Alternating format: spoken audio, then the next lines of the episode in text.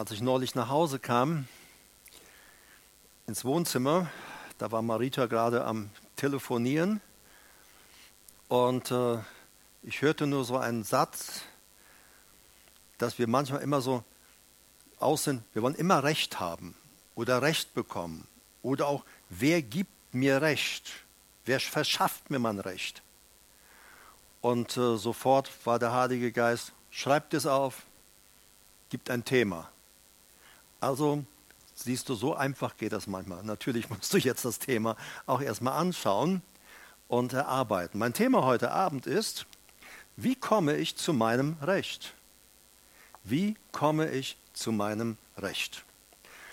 Im Psalm 26, Vers 1 sagt David, Hilf mir zum Recht, Herr. Kennst du das? Ich fühle mich ungerecht behandelt ich habe eigentlich Recht und man gewährt mir mein Recht nicht. Hilf mir zum Recht, Herr.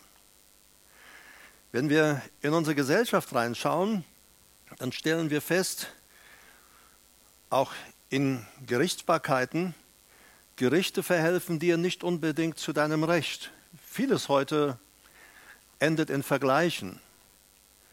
Und keiner, zumindest der, dem Recht gesprochen werden müsste, geht unbefriedigt aus so einer Sache heraus.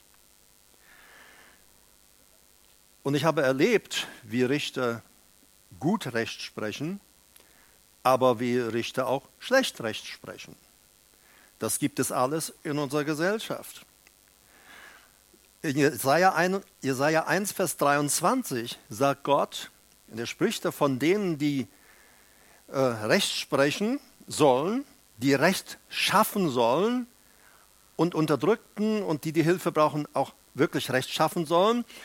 Und in Jesaja 1,23 sagt Gott zum Propheten Jesaja: Deine Obersten sind Widerspenstige und Diebesgesellen.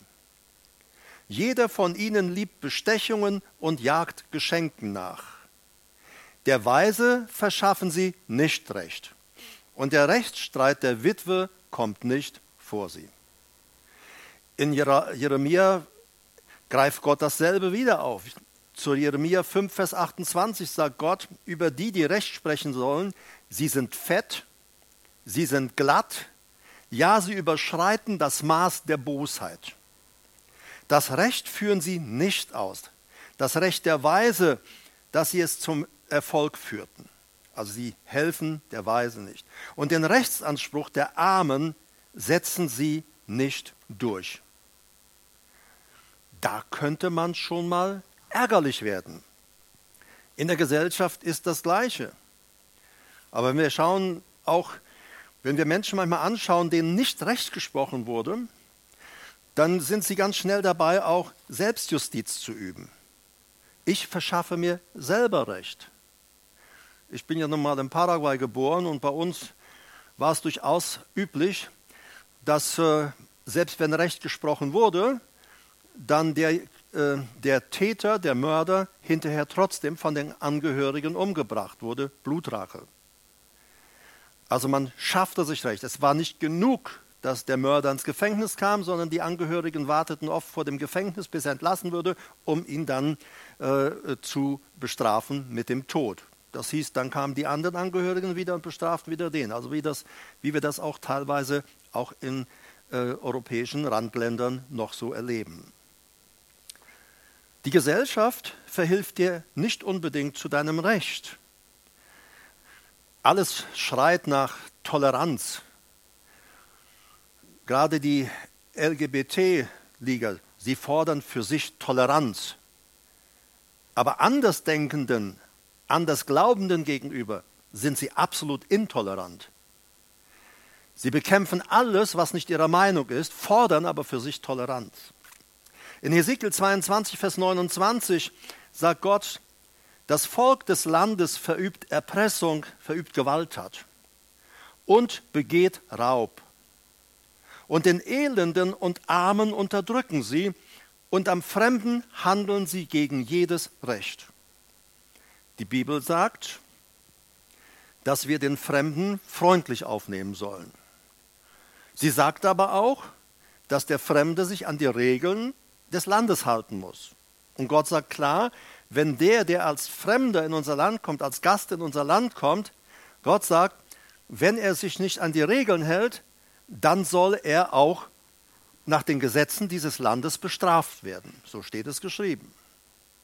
Also das ist wichtig, dass wir diese Dinge wissen. Wir haben manchmal so Blauäugigkeit, manchmal sagen manche Leute können alles machen, was sie wollen. Nein, sie, wer, die, wer in diesem Land auch Asyl bekommt, wer in diesem Land Asyl bekommt, muss sich auch den Gesetzen dieses Landes stellen und darunter stellen und ihnen auch gehorchen. Und wer das nicht möchte, der ist dann in einem Land wie diesem, das Gastfreundschaft gewährt, fehl am Platz. Der sollte dann wieder auch nach Hause gehen, das ist meine Meinung. In Sprüche 28, Vers 5 heißt es, böse Menschen verstehen nicht, was Recht ist oder verstehen nichts vom Recht. Böse Menschen verstehen nicht, was Recht ist. Aber das ist eine gute Nachricht für die, die Gott suchen. Die aber den Herrn suchen, verstehen alles. Was eine Aussage, oder? Er sagt, der böse Menschen verstehen nicht, was Recht ist, verstehen nichts vom Recht, weil sie ja auch schon verblendet sind in ihren Gedanken und äh, geprägt sind von ihren, ihrer Ausbildung vielleicht und Denkmustern und dergleichen. Aber die den Herrn suchen, verstehen alles. Paulus sagt an anderer Stelle, er sagt, der seelische, der Psychikus, der Seelische kann Dinge nicht beurteilen. Er kann geistliche Dinge nicht beurteilen. Der Seelische kann das nicht. Und dann sagt, fährt er fort, der Geistliche aber beurteilt alles, er selbst aber wird von niemand beurteilt. Leute versuchen ihn dann zu beurteilen, aber es gelingt nicht wirklich. Der, der Seelische versteht die Dinge nicht, weil er sie alles durch sein Seelenraster, durch sein Seelensieb betrachtet. Aber der Geistliche beurteilt alles. Ja, und er sagt dann auch, er geht ja dann weiter rüber in die geistlichen Gaben. Bei uns steht dann geschrieben, was aber die geistlichen Gaben angeht.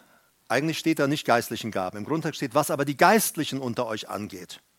Und dann sagt er, wie sie umgehen sollen mit den Gaben des Geistes. Was die Geistlichen unter euch angeht. Seelische Leute werden Probleme haben, in den Geistesgaben zu laufen oder sich äh, äh, oder Dinge vermischen mit ihrer Gefühlswelt, mit ihren persönlichen Meinungen und Denkweisen. Ich will heute über Rechtsprechung auch in der Gemeinde etwas sagen. Recht sprechen in der Gemeinde. Aber davor will ich einen Anschub machen in 1. Korinther 5 und gehe dann fortlaufend drüber in 1. Korinther 6. Paulus hat das als gesamten Abschnitt. Wir haben das ja in unserer Bibel nach Kapiteln unterteilt, was ja im Original eigentlich nicht so ist. In 1. Korinther 5 erzählt der Paulus, schildert er, er sagt, unter euch, sagt er, ist eine Unzucht, er sagt eine Porneia, eine Hurerei, wie sie selbst unter den Ungläubigen, unter den Nichtchristen stattfind, äh, nicht stattfinden würde. Er sagt, da ist jemand, der hat seines Vaters Frau genommen und lebt mit dieser Frau unverheiratet zusammen und der Vater muss zugucken und sie besuchen alle die Gemeinde und die Gemeinde unternimmt nichts dagegen. Und dann sagt der Apostel äh, Paulus, ich habe wie anwesend im Geist diesen jungen Mann, der seinem Vater die Frau genommen hat, ich habe wie anwesend im Geist ihn gebunden und habe ihm den Satan übergeben. Und Paulus sagt, ich erwarte, dass eine Gemeinde Recht und Ordnung schafft. Ich will euch mal lesen, was er so sagt. Vielleicht ist sowas für manche auch ärgerlich, aber die Beruhigung für mich ist ja auch, ich habe es nicht geschrieben. Ja, der Herr hat es den, äh, für wichtig erachtet, dass es in unserer Bibel drin ist. 1. Korinther 5, 9 bis 13 fährt er dann fort nach dieser Geschichte mit dem jungen Mann. Ich habe euch in dem Brief geschrieben, nicht mit unzüchtigen Umgang zu haben. Unzüchtigen, das Wort ist Pornos, ähm, kommt von Porneia, sind Leute, die in sexuell ungeklärten Verhältnissen leben.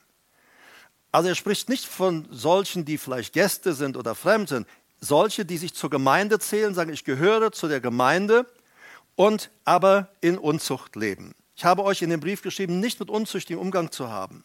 Nicht überhaupt mit den Unzüchtigen dieser Welt, oder den Habsüchtigen oder Räubern und Götzendienern dieser Welt. Denn dann müsstet ihr ja aus der Welt hinausgehen. Luther übersagt, dann müsstet ihr ja die Welt räumen. Wir sind als Christen manchmal so geneigt, nach außen zu schauen, diese böse Welt. Aber wir werden gleich noch weiterlesen. Gott sagt, das ist nicht dein Blickfeld, deine Aufgabe, diese böse Welt zu verurteilen oder zu richten. Gott sagt, schaff Ordnung in deinem eigenen Haus. Und wir erleben das ja bis hinein in Pfingstgemeinden, wie einfach Unmoral gelebt wird. Jemand äh, äh hat sich mal an mich gewandt aus einer Gemeinde und hat gesagt, Herbert, unsere Lobpreisleiterin und unser Lobpreisleiter, die sind nicht verheiratet, die leiten den Lobpreis unserer ganzen Gemeinde, aber die leben in wilder Ehe zusammen. Und die Ältesten der Gemeinde, der Pastor, dulden das. Was sagst du dazu? Ich habe gesagt, ich kann dir nur sagen, es geht mich nichts an. Es ist nicht meine Gemeinde. Ich kann dir nur sagen, wenn es in meiner Gemeinde wäre, dann würden die beiden aufgefordert werden, ihr Leben in Ordnung zu bringen, oder sie würden nicht weiter im Lobpreis sein. Aber das, was deine Gemeinde macht, das ist nicht meine Sache. Da mische ich mich auch nicht ein. So, wir haben einen Zerfall der Moral auch bis hinein in die pfingstlich-charismatischen Kreise. Und es geht nicht um erhobenen Zeigefinger, sondern die Bibel sagt, und Paulus sagt an anderer Stelle, ein bisschen Sauerteig versauert den ganzen Teig. Wenn wir Dinge zulassen, dann wird das immer mehr um sich greifen. So, also er sagt, es geht nicht um die Unzüchtigen, die Habsüchtigen, die Räuber, die Götzendiener dieser Welt, denn dann müsstet ihr ja diese Welt verlassen. Denn ihr seid umgeben von solchen Menschen. Nun aber habe ich euch geschrieben, keinen Umgang zu haben, wenn jemand, der Bruder genannt wird, ein Unzüchtiger ist oder ein Habsüchtiger oder also ein Geiziger, ein Gieriger und Geiziger. Gott sagt, wenn jemand geizig und gierig ist, hab keinen Umgang mit ihm. Wenn du mit ihm Umgang hast, dann wird das irgendwann auf dich abfärben äh, und so weiter. Also, nun aber habe ich euch geschrieben, keinen Umgang zu haben, wenn jemand der Bruder genannt wird, ihr Schwestern seid inbegriffen, ein Unzüchtiger ist oder ein Habsüchtiger oder ein Götzendiener oder ein Lästerer oder ein Trunkenbold oder ein Räuber, mit einem solchen nicht einmal zu essen. Denn was habe ich zu richten, die, die draußen sind? Richtet ihr nicht, die drin sind? Also eigentlich heißt es, ihr richtet nicht, die drin sind. Und das ist manches Mal auch so eine Ablenkungsmanöver, Taktik des Feindes, dass wir nach draußen in diese böse Welt gucken, wie unmoralisch die ganze Welt ist und was alles an Bösem da läuft. Aber sind, unsere Augen sind oft verschlossen, verblendet für das, was nicht in Ordnung ist im eigenen Haus. Und Petrus sagt an einer Stelle, es ist wichtig, dass das Gericht Gottes zuerst in seinem Haus anfängt. So. Aber er sagt, richtet nicht die, die draußen sind. Es geht nicht darum, dass wir die Menschen draußen verurteilen. Denen sollen wir nämlich das Evangelium bringen. Denen sollen wir die gute Nachricht bringen. Aber er sagt, drinnen sollst du Klarschiff machen. Die aber draußen sind, die richtet Gott. Vers 13, 1. Korinther 5. Tut den Bösen von euch selbst hinaus. Also ihr müsst dafür sorgen, dass die Gemeinde sauber bleibt. Um die Welt draußen kümmert Gott sich. Also eigentlich ganz klare Anweisung. Ich habe, wie gesagt, Korintherbrief gelesen. So, Rechtsstreit unter Gemeindegliedern gehört nicht vor Gericht.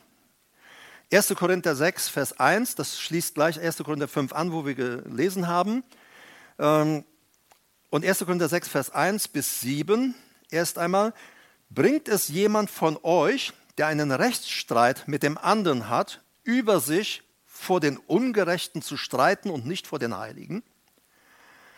Also manches Mal ist es so, dass Christen, die im Clinch miteinander sind, die Streit miteinander haben, egal in welcher Sache, sie gehen dann vor weltliche Gerichte. Und Paulus sagt, das geht nicht. Das ist nicht in Ordnung. Er sagt, euer Rechtsstreit muss vor den Heiligen ausgetragen werden. Das würde zu weit führen, das ist auch nicht mein Thema. Ich, ich bringe das einfach nur so mit rein. Aber es ist ganz klar und deutlich, wenn Gläubige einer Gemeinde Streit miteinander haben, irgendeinen Rechtsstreit haben, dann sagt die Bibel, das könnt ihr mal selber ein Studium angehen, sie sollen zu den Ältesten der Gemeinde gehen, sie sollen ihren Fall vortragen und die Ältesten Gemeinde, der Gemeinde sollen Recht sprechen, aber nicht ein Gericht draußen. das, was euch als Gläubige betrifft, muss in der Gemeinde geklärt werden. Weil Paulus sagt, sonst machen wir uns lächerlich und ungläubig vor der Welt. Weil denkt, guckt euch diese Christen an, hauen sich die Körper ein, kloppen sich. Nein, Paulus sagt, das muss in der Gemeinde geklärt werden. Okay? Oder wiss, also bringt es jemand von euch, der einen Rechtsstreit mit dem anderen hat, über sich vor den Ungerechten zu streiten und nicht vor den Heiligen? Also für Paulus ist undenkbar. Er sagt, es ist für mich undenkbar, dass wir als Christen gegeneinander vor Gericht gehen. Er sagt undenkbar. Vers 2, oder wisst ihr nicht, dass die Heiligen die Welt richten werden? Und wenn durch euch die Welt gerichtet wird, seid ihr dann nicht würdig, über die geringsten Dinge zu richten? Wir haben gerade gelesen, Gott richtet die, die draußen sind. Aber Bibel, Jesus sagte einmal, ähm, Gott richtet niemand, alles Gericht hat er dem Sohn übertragen. Und wenn einmal das Gericht kommt, dann sagt die Bibel, dann werden wir mit Christus herrschen und wir mit Christus, die Gemeinde, wird über die ganze ungläubige Welt, über alle ungläubigen Menschen zu Gericht sitzen. Wir werden einmal Gericht halten mit Christus. Gibt es viel mehr eigentlich noch zu sagen, aber wie gesagt, ich, ich, das war halt im Thema mit drin, dann hat es mich nicht losgelassen. Okay, jetzt habt es, kriegt es mit. Also wisst ihr nicht, dass die Heiligen die Welt richten werden? Und wenn durch euch die Welt gerichtet wird, seid ihr dann nicht würdig, über die geringsten Dinge zu richten? Könnt ihr dann nicht die Dinge des Alltags unter euch klären? Das ist die Frage, habt. Und dann sagt er noch, wisst ihr nicht, dass wir Engel richten werden? Auch da ist unser Gericht. Vers 3. Wie viel mehr über Alltägliches? Alltägliches Biotikos ist zum Leben gehörig, das Alltägliche, die Belange des Alltags, das, was unser in unserem Leben uns begegnet. Er sagt, einmal werdet ihr über Engel richten. Ihr könnt also nicht hergehen, sagte, vor Gericht gegeneinander ziehen, das müsst ihr vor den Heiligen klären. Das muss vor die Gemeinde gebracht werden oder erst vor die Ältesten. So hat es ja auch Jesus gesagt. Auch wenn jemand äh, nicht ordentlich lebt, Jesus sagt dann, ermahne ihn persönlich. Wenn er auf dich nicht hört, nimm einen zweiten dazu. Wenn er auf euch beide nicht hört, dann nimm ihn vor die Gemeinde und dann soll, wenn er dann nicht Buße tut, dann behandelt ihn wie einen Ungläubigen. Das heißt, er muss sich neu bekehren. Wenn ihr nun, Vers 4, über alltägliche Dinge Rechtshändel, also Streit habt, so seid, setzt ihr die, die zu Richtern ein, die in der Gemeinde nichts gelten. Also genau genommen, ein ungläubiges Gericht hat nicht zu urteilen eigentlich über unsere Rechtssachen, sondern das musst du in deiner Gemeinde klären. Er sagt, wie kannst du zu jemandem, der ungläubig ist, einem ungläubigen Gericht hergehen und sagen, ich verklage jetzt meinen Bruder? Er sagt, geht nicht, kannst du nicht machen. Äh, er sagt, denn eines Tages werden auch diese ganzen ungläubigen Leute, auch wenn sie Richter sind, sie werden einmal vor dem Richterstuhl Christi erscheinen. Und wir werden mit Christus zusammen vor Gericht sitzen. Und Paulus sagt, es ist undenkbar, dass du dich da jetzt hineinbegibst und äh, nicht geistliche Menschen beurteilen lässt. Zur Beschämung sage ich, sie gelten in der Gemeinde. Jemand, der nicht zu Jesus gehört, egal welchen Rang er hat, welche Amt, welche Macht er hat. Wer nicht zu Jesus gehört, hat in der Gemeinde auch nichts zu sagen. Ganz einfach, oder? Ja klar. So, ihr seid so ruhig. Zur Beschämung sage ich es euch, also gar kein Weiser ist unter euch, der zwischen Bruder und Bruder entscheiden kann, sondern es streitet Bruder mit Bruder und das vor Ungläubigen. Das geht nicht. Gläubige streiten niemals vor Ungläubige. Nie. Das bringt den Namen Jesu und die ganze Gemeinde in Verruf. Es, es ist nun schon überhaupt ein Fehler an euch, dass ihr Rechtshändel miteinander habt. Eigentlich sagt er, dass ihr Streitigkeiten habt. Das ist schon ein Fehler. Also egal, wenn jemand mit dir streitet und du bist im Recht, wenn du mitstreitest, dann ist bei dir auch ein Fehler. Denn eigentlich solltest du Frieden stiften. Eigentlich solltest du den Frieden nachjagen. Die jagt dem Frieden nach gegen jedermann. So, es ist so wichtig, dass wir diese Dinge verstehen. Es ist nun schon überhaupt ein Fehler an euch, dass ihr Rechtshändel miteinander habt. Warum lasst ihr euch nicht lieber Unrecht tun? Warum lasst ihr euch nicht lieber übervorteilen? Das Wort übervorteilen ist apostereo und bedeutet betrügen, durch Betrug zurückhalten, vorenthalten, berauben. Paulus sagt, bevor du mit deinem Bruder, mit deinem Mitschwester oder Bruder vor Gericht gehst, lass lieber zu, dass er dich bestiehlt, dass er dich beraubt. Selbst das wäre kein Grund, vor Gericht zu gehen. Das muss in der Gemeinde geklärt werden.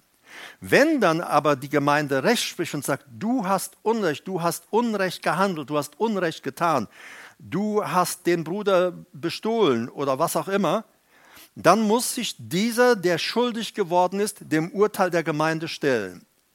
Wenn er sich dem Urteil der Gemeinde nicht stellt, dann ist er zu betrachten wie ein Ungläubiger, denn wäre er ein Nachfolger Jesu, würde er darauf hören. Wenn er nicht darauf hört, beweist er damit, dass er eigentlich kein Nachfolger Jesu ist.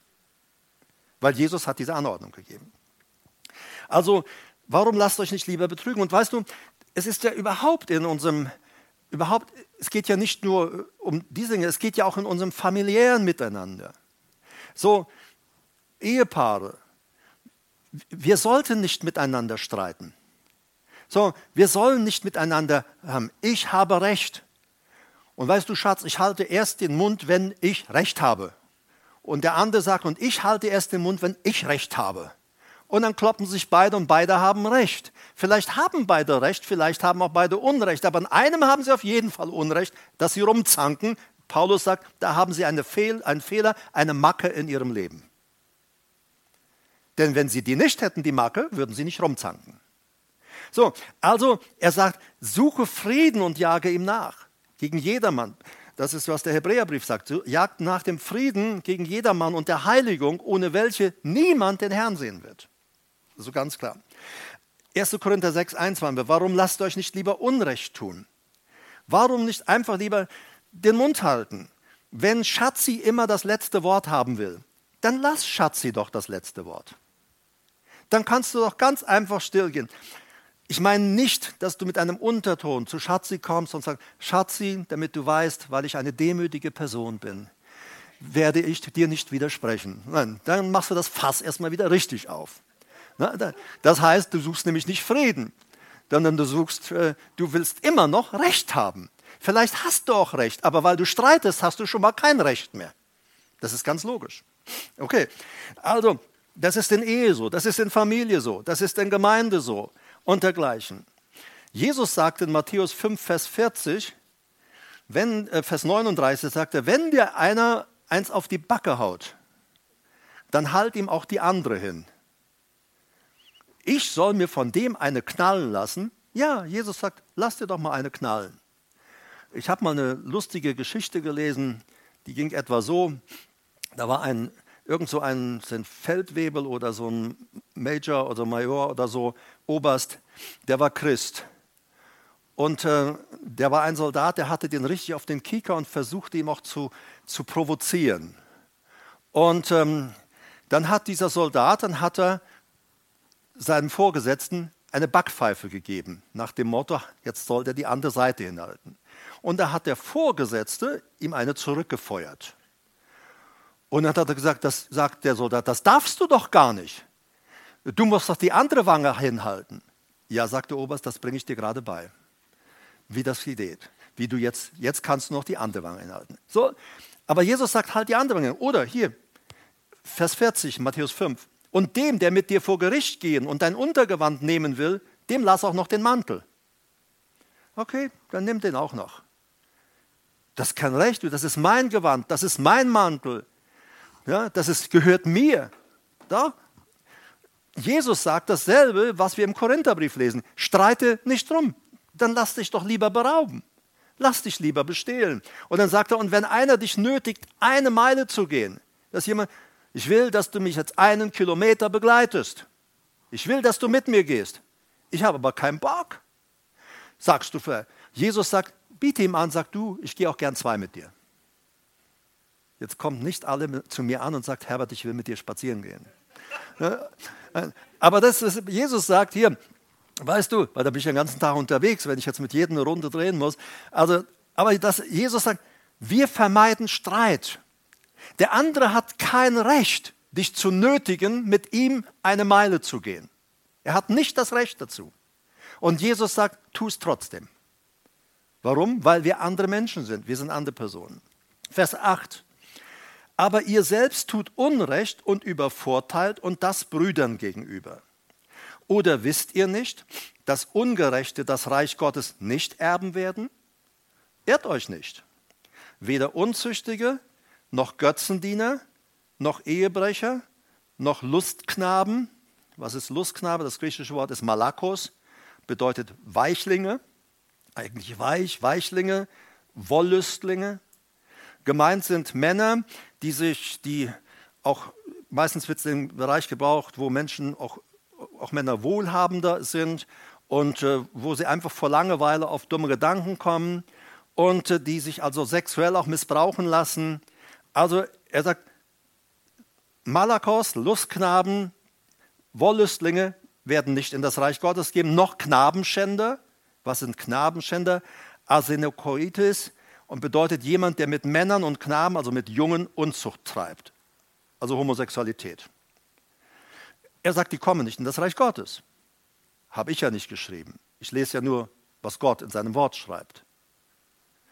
So, und dann sagt er noch Diebe, noch Habsüchtige, noch Trunkenbolge, noch Lästerer, noch Räuber werden das Reich Gottes erben. Und das sind manche von euch gewesen. Ich war auch mal sehr gottlos, aber Jesus hat es verändert. Du hast auch deine Vorgeschichte vielleicht ohne Jesus. Vielleicht hast du das Glück, wie meine Frau in einem gläubigen Elternhaus aufgewachsen zu sein. Vor vielem, bist vor vielem bewahrt worden. Das war bei mir nicht so der Fall. Das sind manche von euch gewesen, aber ihr seid abgewaschen. Ihr seid geheiligt. Ihr seid gerechtfertigt worden durch den Namen des Herrn Jesus Christus und durch den Geist unseres Gottes. Ich möchte jetzt zu dem Bereich gehen, einfach lass dir, lass Gott dir Recht verschaffen. Also Paulus sagt, es gibt Situationen, wo es zum Streit auch unter Gläubigen kommt. Aber es soll in der Gemeinde geklärt und geregelt werden und nicht vor weltlichen Gerichten. Selbst wenn du beraubt wirst, sagt er. Selbst wenn man dir dein Eigentum nimmt. Er sagt, das ist für unsere Ohren vielleicht hart, weil wir haben so ein Rechtsempfinden, ich will Recht haben. Aber er sagt, nein, und an anderer Stelle auch von den Christen heißt es, ihr habt den Raub eurer Güter mit Freuden hingenommen. Ja, ich weiß nicht, wie es uns gehen würde, wenn man uns das Haus wegnimmt oder unsere Sachen wegnimmt. Das ist schon herausfordernd. Aber diese Leute haben das mit Freuden hingenommen. So steht es geschrieben. So, also ich habe gesagt, dass Gott, lass Gott dir Recht verschaffen. Und das ist eigentlich der Punkt, mit dem ich dich heute nach Hause gehen lasse. Das andere war so ein bisschen Beiwerk. Der David, der am Eingang unserer Predigt heute gesagt hat, verschaffe mir Recht, Herr. Er sagt, weißt du, das sagt ein Mann, der war König, der hatte Macht. Der hätte auch mal irgendwo bei jemand seinen Daumen drauflegen können, sagen, du hältst jetzt die Klappe, ich bin der King und du tust, was ich sage. Aber das bringt nicht Recht, das bringt nicht Frieden, weil er spricht ja auch ganz besonders der David über die Furcht Gottes, welche Auswirkungen die Furcht Gottes im Leben von Gläubigen hat. Welch eine segensreiche Auswirkung. Und dieser David, er hätte das als König sein Recht durchsetzen können. Aber er wendet sich als König an eine höhere Instanz und sagt, ich brauche jemand, der mir Recht schafft, der mehr Macht hat, mehr Gewalt hat, mehr Einfluss hat als ich. Und dann in Psalm 103, Vers 6 bestätigt er, dass Gott dann tatsächlich auch Recht schafft. Er spricht aus seinem Erfahrungsschatz, aus seiner persönlichen Beziehung mit Gott, aus seinem Erleben, aus der Beobachtung, wie Gott anderen Menschen Recht geschaffen hat. Da sagt im Psalm 103, Vers 6, der Herr verschafft Gerechtigkeit und Recht allen, die bedrückt werden. Das ist doch ein Statement, eine Aussage, eine Zusage. Er sagt, der Herr verschafft Gerechtigkeit und Recht allen, die bedrückt werden. Wir müssen nicht um unser Recht kämpfen. Wir können dem Herrn ganz einfach sagen, Herr, ich fühle mich hier vielleicht auch ungerecht behandelt. Du kannst das ihm sagen. Und sagen, Herr, ich vertraue dir, dass du mir Recht verschaffst. Marita und ich, wir sind ja jetzt äh, dieses Jahr 44 Jahre verheiratet. Und äh, ein Jahr, äh, ja, so lange sind wir auch etwa im Dienst. Und ich kann dir sagen, wir haben sehr viel Unrecht erlebt. Wir haben sehr viel erlebt, wo, wir, wo man uns Unrecht getan hat, kein Recht hatte. Und ich weiß, als ich noch ein junger Pastor war, junger Prediger, da habe ich manches Mal mich geärgert und aufbegehren wollen. Aber der Heilige Geist hat mir gesagt, Herbert, lass mich Recht schaffen. Lass es mich tun. Und ich weiß, es war vor ungefähr vielleicht zehn Jahren, vielleicht ist es 15, ich weiß es nicht. Etwas über zehn, so in dem Dreh. Da kam ein, ein Pastor zu mir und er sagt, und er hat mir sehr übel mitgespielt. Er hat Unrecht getan, als ich noch jung, junger Pastor war, junger Prediger. Und er hat Dinge verbreitet über mich, die ganz einfach gelogen waren, die nicht wahr sind. Und er kam vor etwa 10 bis 15 Jahren etwa, ich weiß es nicht mehr genau, ich habe mir es nicht gemerkt. Äh, irgendwo trafen wir uns, ich weiß nicht, war es auf einer Konferenz, und er sagt, Herbert, etwas quält mich schon etwa 20 Jahre. Ich habe dir damals Unrecht getan und ich habe Dinge über dich gesagt, die gelogen waren, die nicht stimmten. Und ich bitte dich um Vergebung. Würdest du mir bitte vergeben? 20 Jahre hat er das mit sich rumgetragen. 20 Jahre habe ich auch nicht um mein Recht gekämpft. Es hat 20 Jahre gedauert. Ich brauchte, ich habe das sogar vergessen. Verstehst du? Aber der Herr schafft Recht. Das ist, was David sagt. Der Herr schafft schon Recht. Manchmal müssen wir auch Dinge aushalten. Ich glaube, wir müssen Dinge auch aushalten und wir sagen, warum ist Gott mit dem, der mir Unrecht tut, der mir nicht Recht verschafft, warum ist Gott mit dem gnädig und gütig? Warum? Weil Gottes Güte zur Umkehr leitet. Jesus auch für den starb und sagt, ich will ihn retten. Und der beste Weg ist, dass du nicht auf dein Recht pochst, sondern gütig und gnädig bist mit dem, der dir Unrecht schafft, so wie ich gütig und gnädig mit dir bin und war, so werde ich auch mit ihm sein, in der Hoffnung, dass diese Person umkehrt, weil Güte zur Umkehr bringt. So, das, und Gott mutet uns zu, er sagt, Geduld habt ihr nötig. Also Geduld heißt unter etwas bleiben, unter Druck bleiben. So, wir sagen, Herr, ich will frei sein vom Druck, schaffe mir Recht. Nach fünf Minuten gucken wir und sagen, wieso hat er noch nichts gemacht? Ich warte doch eigentlich her, dass jetzt müsste doch schon längst Telefon bimmeln. Weißt du, auch in unserer Gesellschaft. Manches Mal, weißt du, jemand schickt dir eine WhatsApp und ist danach stinksauer, dass du nicht in den nächsten fünf Minuten geantwortet hast. Also, was meinst du, was Leute sich manchmal aufregen? Herbert, ich habe dir eine WhatsApp geschrieben. Ich weiß, sage ich. Aber du hast nicht gleich zurückgeschrieben. Ich sage, ich weiß. Ich habe neulich jemand gesagt, wenn du zu Paulus Zeiten gelebt hättest, da hättest du auf Antwort drei bis acht Wochen warten müssen, bis ein Brief käme oder ein Bote käme. Sag ich, dann wirst du doch wohl mal einen halben Tag auf eine Antwort warten können. Wir waren alles sofort. Und sonst sind wir gekränkt, sind wir beleidigt. Wieso antwortet er mir nicht? Außerdem muss ich ja gar nicht antworten. Oder? Ich muss nicht antworten. Ich muss es nicht. Ich kann mich entscheiden, sagen, nee, ich antworte nicht. Mache ich nicht. Ja, aber ich tue es ja. Genau. Ich habe ja auch den ganzen Tag nichts anderes zu tun und oh, man schreibt mir einer, dem ich antworten kann. Bitte, bitte, aber ihr könnt mir gerne schreiben. Ich, ich freue mich über jede Nachricht von euch und auch die ganzen Horrormeldungen, die da immer wieder reinkommen in Bezug auf Corona. Und äh, manche Leute versuchen mich Tag und Nacht zu bekehren, dass es Corona nicht gibt und dass ich doch wirklich endlich mal zur Einsicht kommen muss. Aber ich sehe nun mal in meinem Umfeld, dass es das tatsächlich gibt und Leute tatsächlich auch daran sterben. Aber Gott sei Dank ist unser Land doch in einem Maß verschont, dass wir, ähm, dass wir wirklich Danke sagen können. Danke, Herr, dass, dass es uns noch so gut geht in all dem. Der Herr schafft Recht und Gerechtigkeit und Recht allen, die bedrückt werden. Das steht in meiner Bibel. Genauso wie da drin steht, das Blut Jesu Christi reinigt mich von aller Ungerechtigkeit. Glaubst du das? Dann kannst du auch glauben, dass der Herr dir Recht verschaffen wird. Steht auch in deiner Bibel. Der Herr wird mir Recht schaffen. Ich muss nicht um mein Recht kämpfen. Der Herr verschafft mir Recht. Vers 11 sagte, Psalm 103, Vers 6 war es, Vers 11 sagte, denn so hoch die Himmel über der Erde sind, so übermächtig ist seine Gnade über denen, die ihn fürchten. Wie äußert sich das, dass wir Gott fürchten? David erklärt uns, was die Furcht des Herrn ist. In Sprüche, Salomo erklärt uns, was die Furcht des Herrn ist. Er sagt in etwa das Gleiche, also die gleichen Punkte. Im Psalm 34, Vers 12 sagt David, kommt her, ihr Söhne und Töchter, die Furcht des Herrn, die will ich euch lehren. Wollt ihr wissen, was die Furcht des Herrn ist? David sagt, ich kann es euch erklären, was die Furcht des Herrn ist. Dann Vers 13 schiebt er ein, wer von euch will ein langes Leben haben und gute Tage haben? Wer will, dass es ihm im Alltag, im Leben gut geht? Alle schreien hier, ich. Im Neuen Testament wird dasselbe übrigens auch wieder aufgegriffen. Und dann sagte in, in Psalm 34, Vers 14, das ist die Furcht des Herrn. Bewahre deine Zunge vor Bösem und deine Lippen vor betrügerischer Rede.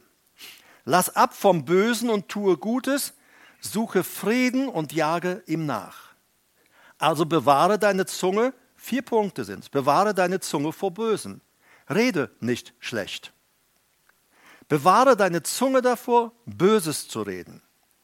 Das heißt, wer Böses redet über andere, hat keinen Respekt, keine Ehrfurcht Gottes. Wer den Herrn fürchtet, wird nicht Böses über andere reden. Ganz eindeutig. Sprüche sagt es auch. Wenn du böse über anderes redest, dann weißt du, dass du nicht den Herrn fürchtest. Und dann sagt er, und deine Lippen vor betrügerischer oder hinterlistiger Rede. Hinter dem Rücken. Also, du, ich sag's dir ja nicht, weil ich tratschen will. Ich sage dir, dass wir gemeinsam dafür beten können. Das ist ein modernes Wort manchmal für tratschen. So, dass du auch weißt, da können wir beide dahinter stehen und der steht dann mit dem anderen dahinter und der steht wieder mit dem anderen dahinter und dann rucki zucki hast du jemand äh, in einen schlechten Ruf gebracht. Nein, wenn du, wenn du den Herrn fürchtest, sagt David, wirst du nicht hinterlistig und auch nicht betrügerisch reden. Und er sagt, zur Furcht des Herrn gehört drittens, lass ab vom Bösen und tue Gutes. Das heißt, ich habe ohne Jesus auch gottlos gelebt Jetzt habe ich mich bekehrt und jetzt fange ich an, einen göttlichen Lebensstil zu leben. Ich fange an, ihn einzuüben mit dem Heiligen Geist, der in uns wohnt, der uns verwandelt. Wir üben ja nicht einen eigener Power und Kraft, sondern der in uns ist, verwandelt und verändert uns. Aber wir müssen das zulassen. Und er sagt, lass ab vom Bösen und tue Gutes, suche Frieden und jage ihm nach. Wenn also dein Bruder, Schwester, Ehemann, Eltern, Kind, wer auch immer dich, Arbeitgeber, wenn er dich reizen will, dann sagt die Bibel, reagiere nicht mit Recht haben darauf, sondern guck, wie kann ich Frieden in diese Situation hineinbringen. Das ist ganz wichtig. Das ist, was wir in Psalm 3, Vers, 6, äh, Vers 11 hatten. Denn so hoch die Himmel über der Erde sind. Also, die Himmel, alle Himmel, Himmel können dich nicht fassen, endlos gehen ins ganze Universum hinein. Hier ist die Erde und Gott sagt, so hoch, der, endlos, endlos hoch, hoch, hoch, hoch, hoch, ist Gnade für die da, die mich fürchten.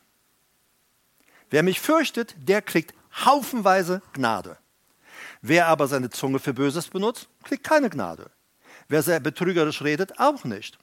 Manchmal suchen Leute und fasten Leute und man, oh, ich will eine Begegnung mit Gott, Gott, du sollst in meinem Leben sichtbar sein, ich will dich spüren und so weiter. Gott sagt, nein, du redest Böses. Du bist auch hinterlistig. Und du tust statt Gutes, tust du Böses. Und da, wo, du, wo, wo Ärger und Streit ist, suchst du nicht Frieden, sondern fachst vielleicht sogar den Streit noch an. Also, also sind, leben wir in dem Moment, leben wir außerhalb von Gnade. Hallihallo. Psalm 34 sagt David, also mit der Furcht des Herrn. Das war Psalm 34, für die, die zu Hause lesen wollen, der gesamte 12 bis 15. Psalm 140, Vers 13 nochmal von David. Ich weiß und ich möchte, dass du, und ich bitte, habe den Heiligen Geist gebeten und ich bitte den Heiligen Geist, dass er das in uns reinpflanzt, was der David uns mitteilt. Ich weiß, dass der Herr die Rechtssache des Elenden wahrnimmt, das Recht der Armen. Ich weiß, mein Herr kümmert sich um mein Recht. Ich weiß, er kümmert sich.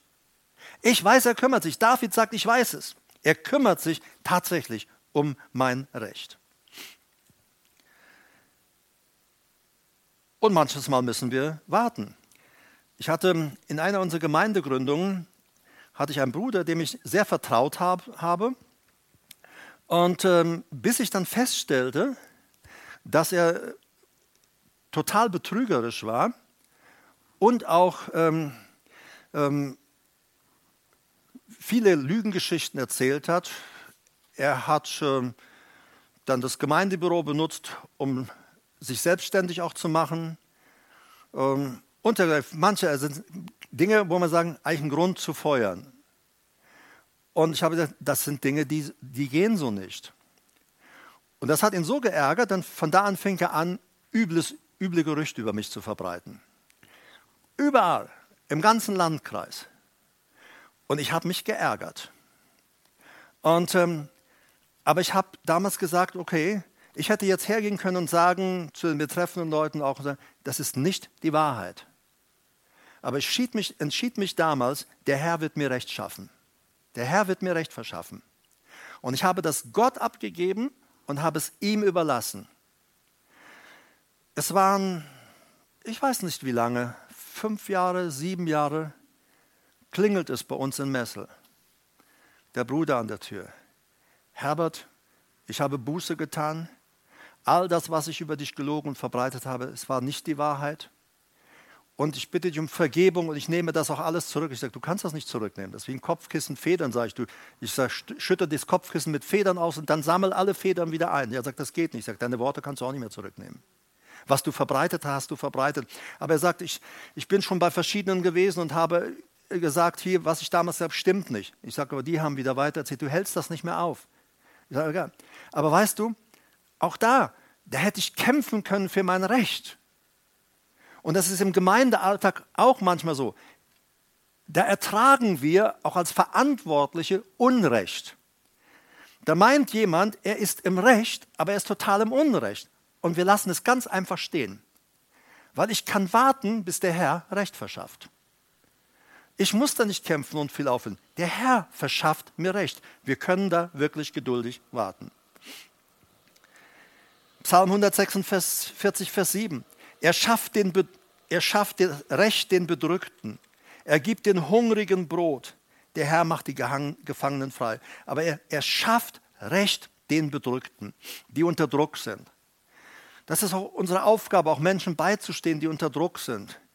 Viele Leute heute auch in unserer Gesellschaft, die Hartz-IV-mäßig leben oder auch vom Sozialamt leben, sie sind überfordert oft mit den Formularen, die sie ausfüllen müssen. Und wenn sie dann niemand haben, der ihnen hilft, das ist für sie Land unter.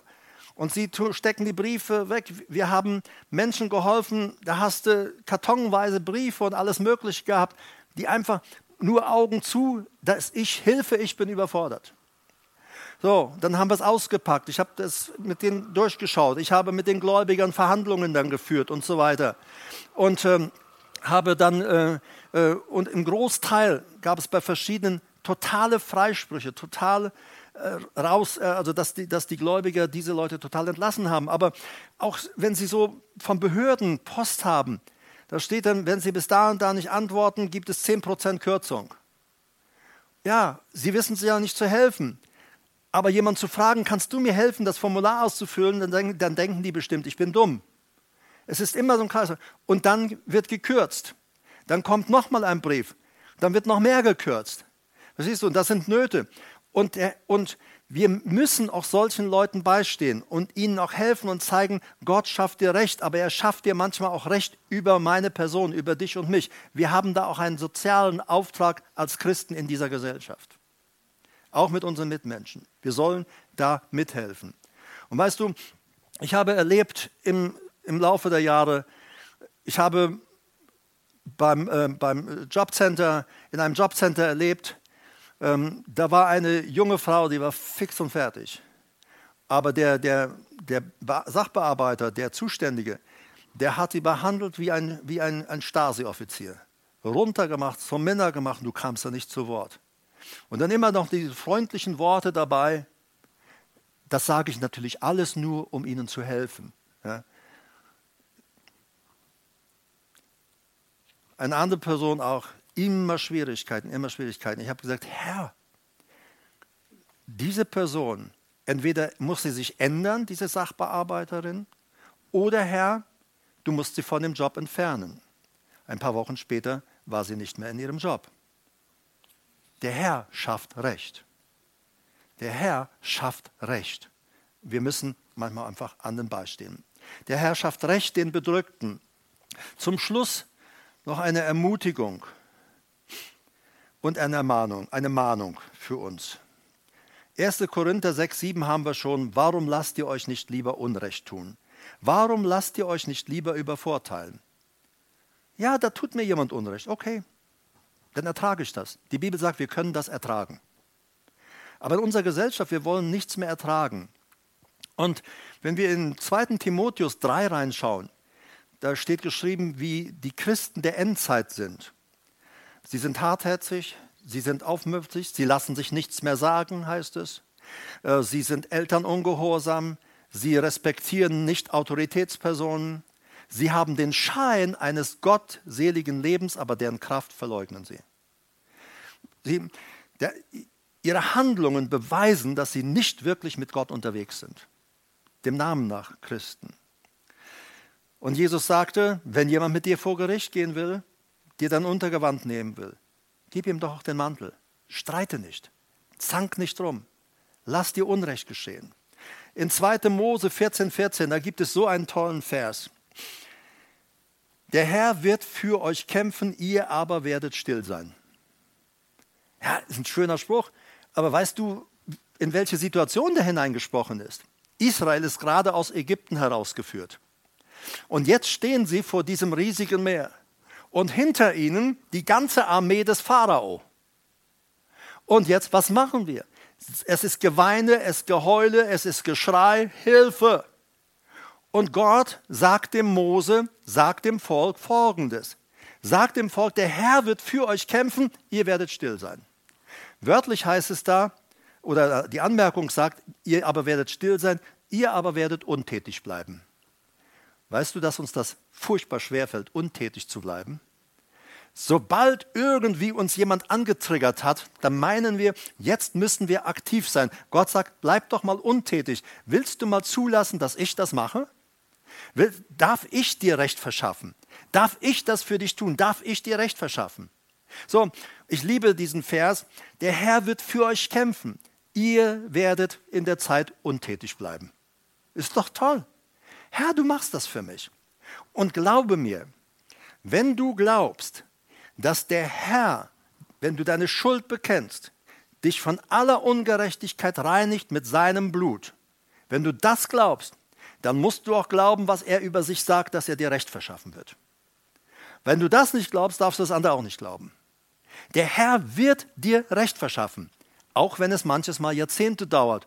Aber wir sind ja jetzt nicht 20 Jahre alt, na, wann kommt er? Na, wann kommt er? Na, wann kommt er? Na, wann kommt er? Wann kommt er denn endlich? Na, wann kommt er?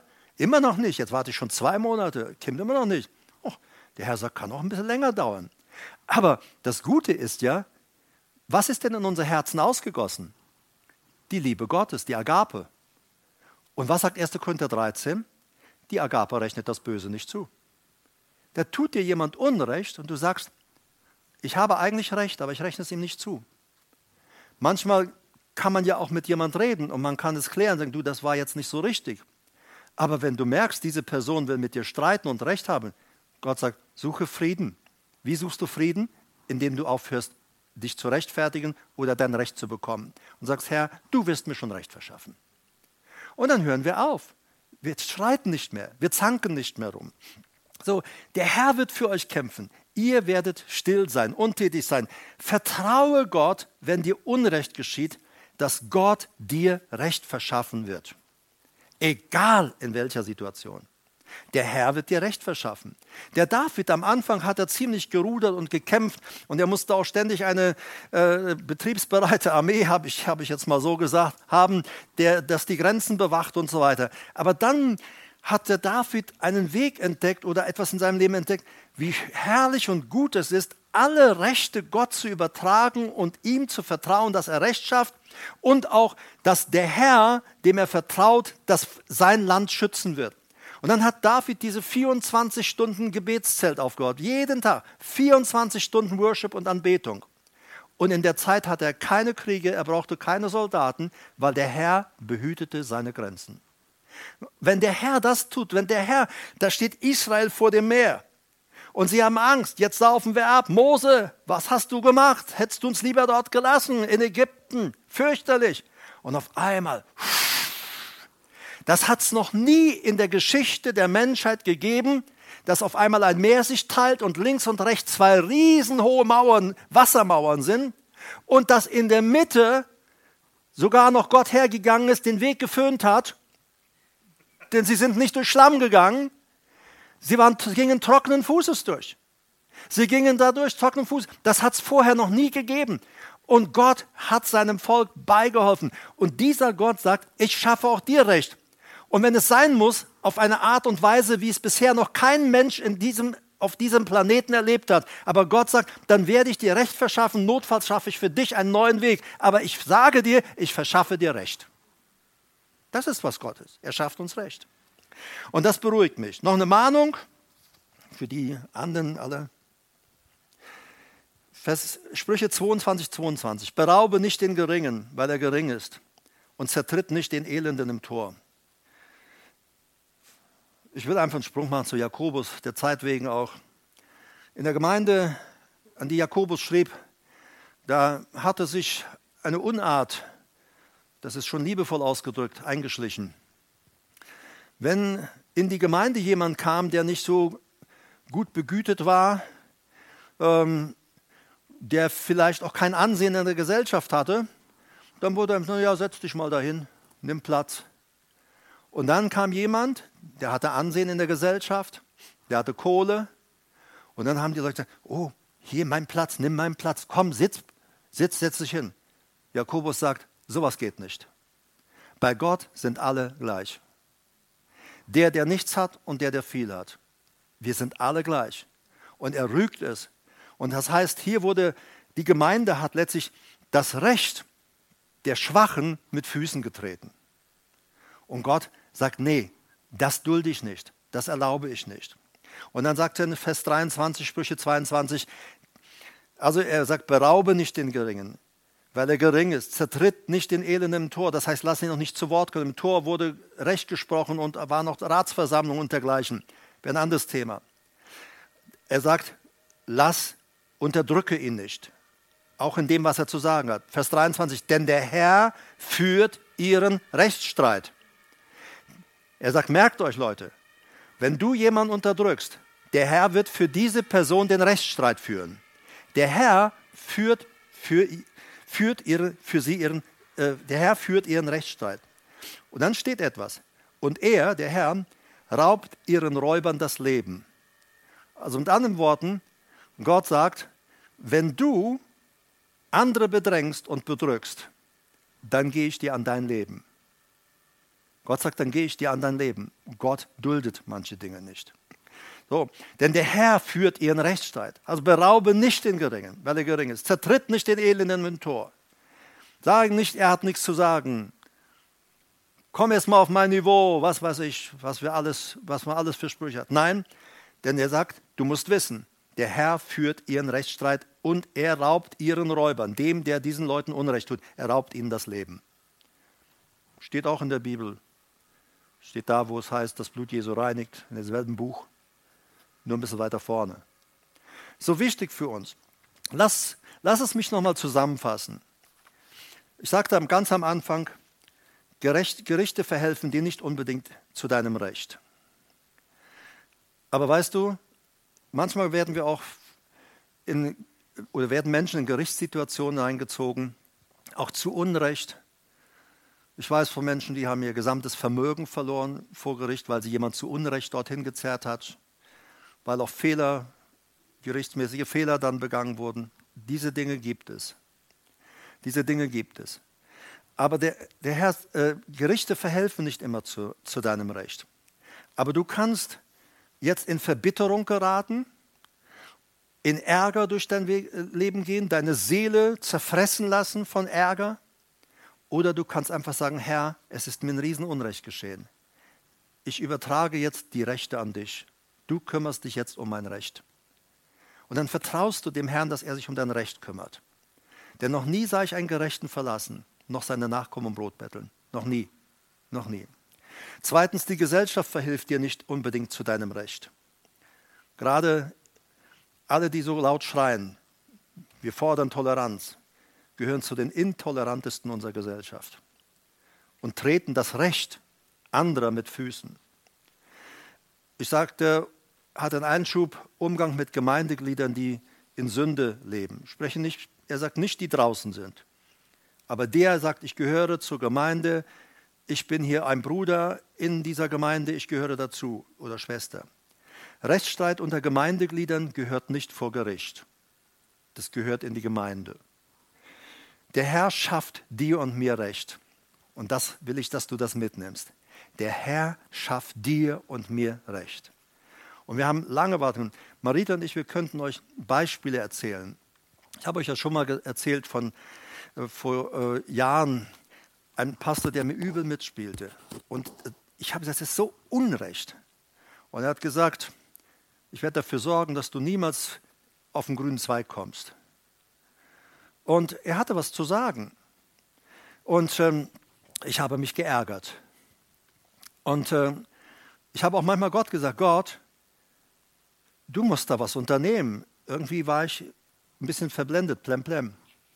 Eigentlich hätte ich direkt das an Gott übergeben können, schaffe Recht. Ich, du wirst mir Recht schaffen. Aber eines Tages sage ich, Herr, guck mal, das läuft alles so weiter und es ist Unrecht.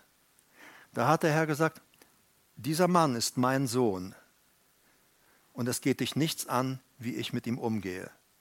Aber ich kümmere mich um ihn. Aber es geht dich nichts an. Tu du deine Arbeit, tu du deinen Job.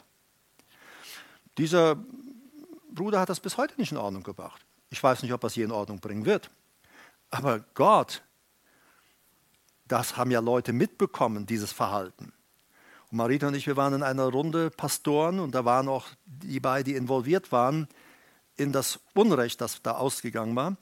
Und der Prophet, der nichts von dieser äh, Situation wusste, der stand auf und sagt, wie heißt du? Ich sage Herbert. Er sagt, Herbert, äh, der Herr sagt, ich entschuldige mich bei dir. Der Dolmetscher hat gedacht, er hört nicht recht.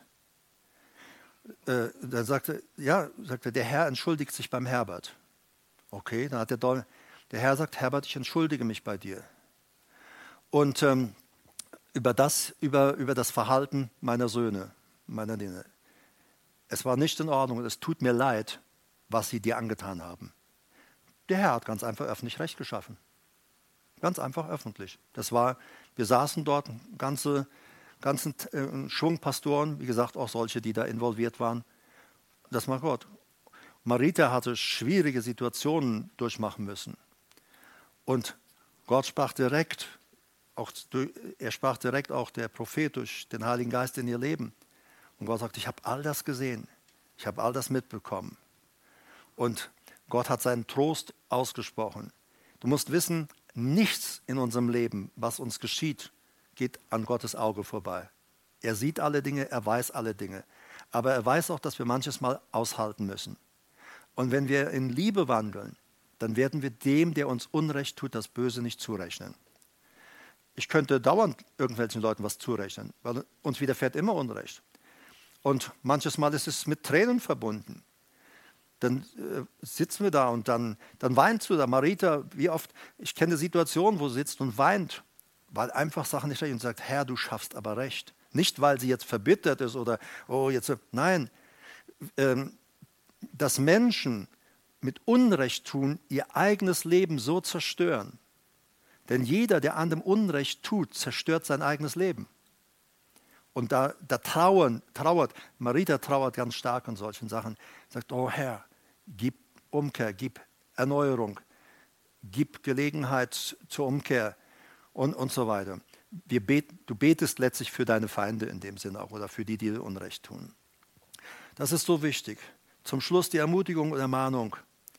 Der Herr sagt, ich werde für dich streiten und du wirst, du wirst untätig sein. Ist doch toll, oder? Du wirst untätig bleiben. Der Herr wird für euch kämpfen und ihr werdet untätig bleiben. Oh Mann, glaube mir, ich weiß, wovon ich spreche. Ich nehme auch gern Dinge in die Hand. Aber das, glaube ich, fällt uns am schwersten, untätig zu sein. Man muss doch jetzt was machen.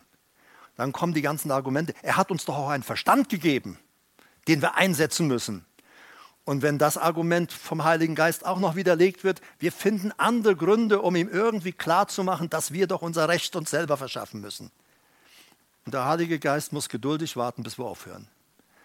Und er sagt, ich kann nur wiederholen, wie eine Platte, die einen Sprung hat. Herbert, der Herr schafft dir Recht. Bruder, Schwester, der Herr verschafft mir Recht. Und das, während der Herr dafür sorgt, dass die Dinge geklärt werden, dienst du ihm fröhlich weiter. Aber Gerichtsbarkeit, gerade unter Gläubigen, gehört in die Gemeinde. Das ist wichtig, vergiss es nicht. Okay? Sonst leidet das Reich Gottes Schaden. Und ähm, vor allem, wir werden mal die Welt richten. Wir werden die Engel richten. Wir, das steht in deiner Bibel, das sind nur einige, lies mal nach die Parallelstelle, da steht noch viel mehr darüber da. Das, das wird einmal geschehen durch dich und mich. Deshalb sagt Paulus, deshalb solltet ihr nicht in diesen Händeleien, Streitigkeiten des Alltags so viel Gewicht drauflegen. Amen. Ach, das gilt natürlich auch euch, für die, die ihr online seid, die ihr zuhört. Ich habe dauernd hier unten die anderen angeguckt. Jetzt gucke ich euch nochmal an. Gilt natürlich alles auch für die, die online zuhören. Schön, dass es euch gibt. Ich sage auch dir ganz bewusst, der Herr wird dir Recht verschaffen. Entscheide dich doch mal einfach untätig zu sein und zuzuschauen. Wenn der Herr aber sagt, handle, dann handelst du. Aber manchmal handeln wir, weil unsere Seele uns treibt oder unser, äh, ja, ich muss meine Genugtuung haben. Sollten wir nicht tun. Ich wünsche euch Gottes Segen, dass du kannst jetzt dem Herrn sagen, auch die du hier bist, wenn du irgendeine Sache hast, wo du sagst, da ist mir nicht recht geschehen, und du sagst, ich will das heute dem Herrn übergeben, du Herr verschaffst mir recht, dann kannst du einfach aufstehen von deinem Platz und sagen, Herr, du verschaffst mir Recht. Du kannst auch online, der du da bist, sagen, Herr, ich gebe meine Rechtssache in deine Hand und du kümmerst dich darum.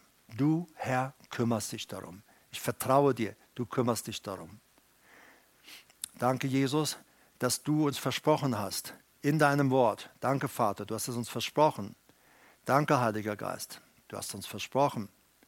Und du erinnerst uns immer wieder daran, der Herr schafft Recht. Allen, die auch unter Druck geraten, auch falsch unter Druck geraten. Der Herr schafft Recht. Danke, Jesus. Danke für deine Hilfe in unserem Leben. Wir ehren dich. Halleluja.